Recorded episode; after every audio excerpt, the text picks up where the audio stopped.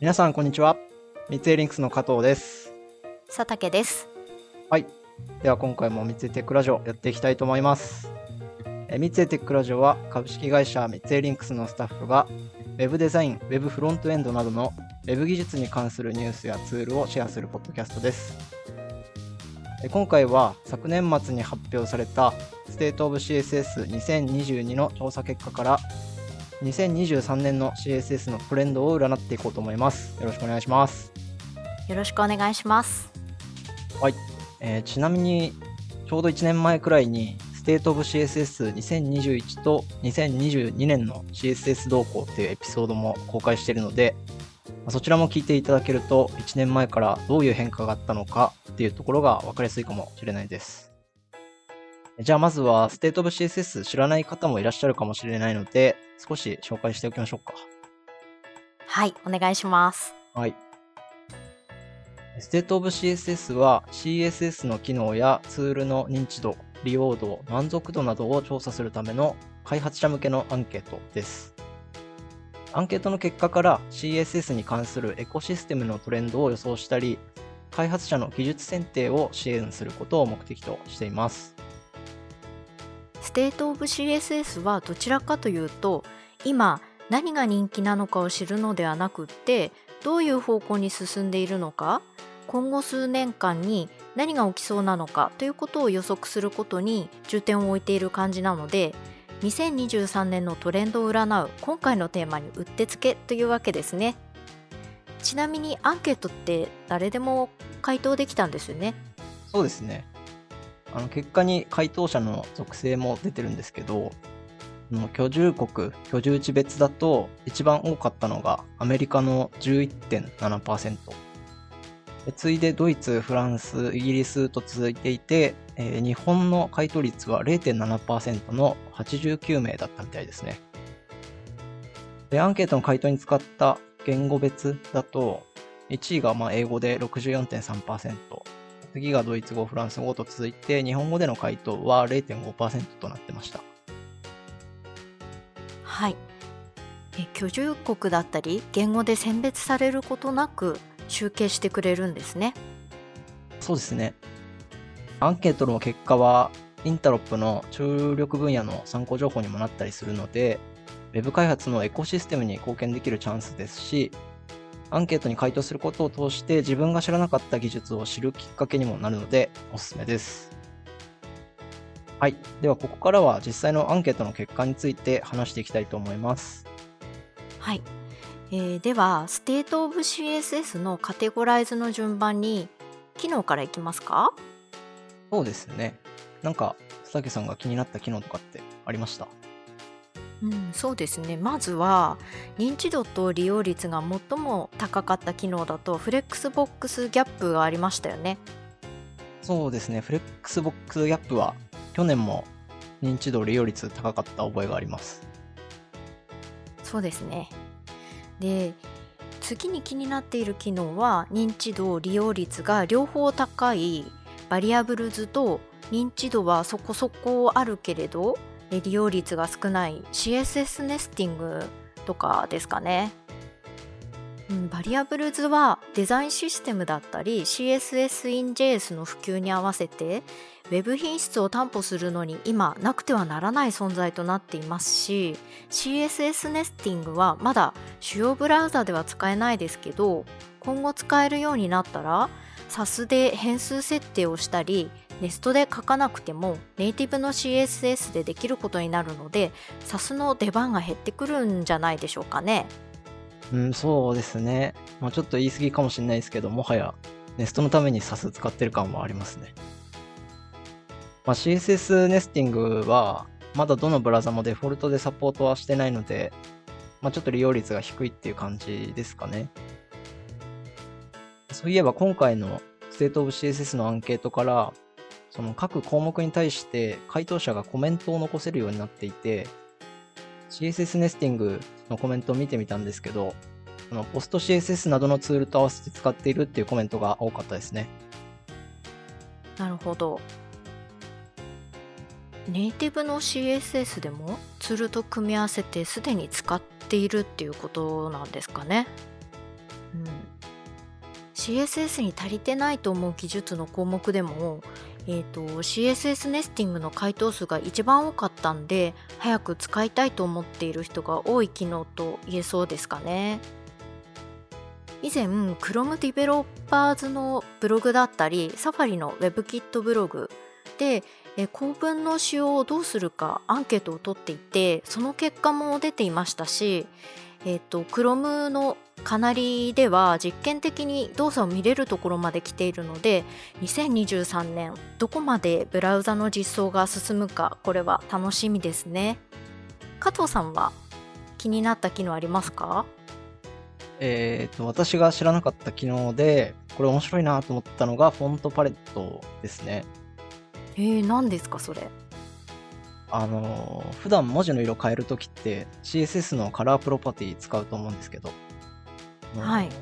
テキストの一部だけに色をつけたりとか 3D っぽいテキストとか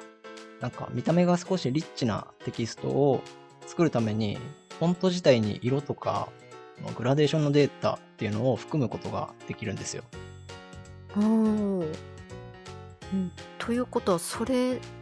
でフォント自体に機能がまとめてセットになっている機能っていう感じなんですかね？そうですね。と言いつつ、まあ、自分も知らなかったんですけど。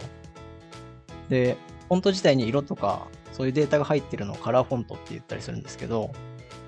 カラーフォントの中には複数の色パターンが含まれていることがあって、どのパターンの色を使うのかっていうのを指定するために使うのがフォントパレットっていう、えプロパティですね。Google フォンツのページ行くと、えの上の方に Show Only Color Fonts っていうオプションがあって、これにチェックを入れると、色データが含まれてるフォントだけが表示されるので、まあ、見てみるとちょっとイメージしやすいかなと思います。なるほど。これまで画像でしか対応できなかったようなリッチなテキストもこのフォントパレットで表現できるかもしれないっていうことですかね。なんかすごい表現の幅が広がりそうで面白いですね。そうなんですよね。その日本語のカラーフォントってやっぱりまだ多くないので、今後どういうフォントが出てくるかっていうところがちょっと楽しみですね。はい。では、ここからは CSS フレームワークなど CSS のツールに関するところを話していきたいと思います。CSS フレームワーク全体の大まかな傾向としては2021年からそこまで変動はなかったかなと思います。相変わらずテールウィンドウ CSS は満足度興味ともに高いですね。そうですね。ちなみに CSS フレームワークの利用率のランキングを見てみると2021年から順位が全く変わってないんですよね。しかも2022年から取り上げられてる新しいフレームワークっていうのも特に出てきませんでした。もしかしたらフレームワークのような大きめの開発セットは少し枯れてきているんですかね。うん、うん、そうかもしれないですね。変化があったところで言うと、ページの後半にその他のツールっていうセクションがあるんですけど、えここで2021年では取り上げられてなかった Open Props と、えー、UNOCSS と回答してる人が比較的多かったかなっていうところですかね。 Open Props は10月に公開したデザイントークンと関連ツールというエピソードでも取り上げましたよね。そうですね。で、UNOCSS の方は、あのー、CSS フレームワークだけじゃなくて CSS in JS のページでも回答数が多かったんですけど、あの私は使ったことがなかったんで、少し調べてみました。で、これはどうやらその Tailwind CSS のようなユーティリティベースの CSS フレームワークを作るためのツールのようですね。つまり独自のユーティリティベースのフレームワークを作れるってことですか？そうですね。あの設定ファイルにこういうクラス名ならこのプロパティにこの値を指定するっていうのをこうずらっと書いていってでページで実際に使われているクラスっていうのを読み取りつつ最終的に CSS を生成するみたいな感じですね。なんかテールウィンドウと似てますね。そうですね。テールウィンドウでも、まあ、同じことはできると思うんですけど、UNOCSS は事前に定義されている CSS 宣言っていうのを一切持ってなくて、設定をゼロから書く必要があるみたいですね。えー、フレームワークなのにゼロから書くんですか？なんかちょっと大変そうって思ってしまうんですけどそうですね。なんか、そのフレームワークっていうよりは、フレームワークを作るためのエンジンっていう立ち位置を取ってるみたいですね。まあ、ただ、その UNOCSS にはプリセットを使うっていう機能が備わっていて、まあ、もし使いたければ、テイルウィンドとかフートストラップで定義されている CSS 宣言を取り込むっていうこともできるみたいですね。他にも独自の機能がいくつかあるみたいなんですけど、えー、気になる方は、UNOCSS の制作者の方が書いた Reimagine Atomic CSS っていう記事に詳細が書いてあるので、それを読んでみるといいと思います。はい。ここまで話していて思ったんですけど2022年ってオープンプロップスも UNOCSS もそうですけど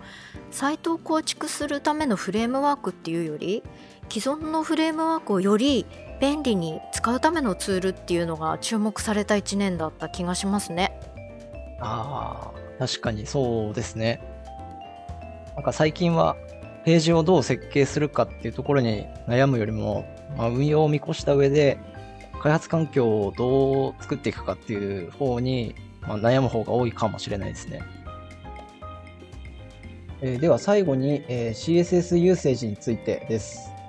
ブラウザの非互換性のところに、ブラウザの際によって実際の利用が難しい機能は何ですかという質問の回答がまとまっています。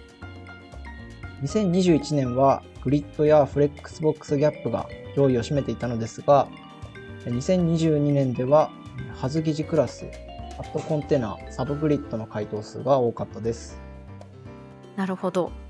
2021年で Grid と Gap って言われてましたけどちょうど Interop の2021年からの重点分野にも Grid と Flexbox が含まれているのでステートオブ CSS の回答結果がインタロップにも影響してそうですね。そうですね。その流れでいくと今年はハズとかコンテナとかあと冒頭の方で話した CSS ネスティングが注目の年になりそうですね。ここまで State of CSS2022 の結果をもとにいろいろ話してみましたけど、佐竹さんが CSS 周りで今後期待していることはありますか？そうですね。私が期待しているのはネイティブの CSS がフレームワークだったりツールのように効率的に書けるようになることですかね。うん。フレームワークやツールはサポート状況だったり仕様の変更があったりするのでそれがコンパイル後の CSS に影響することって少なからずあると思うんですよ。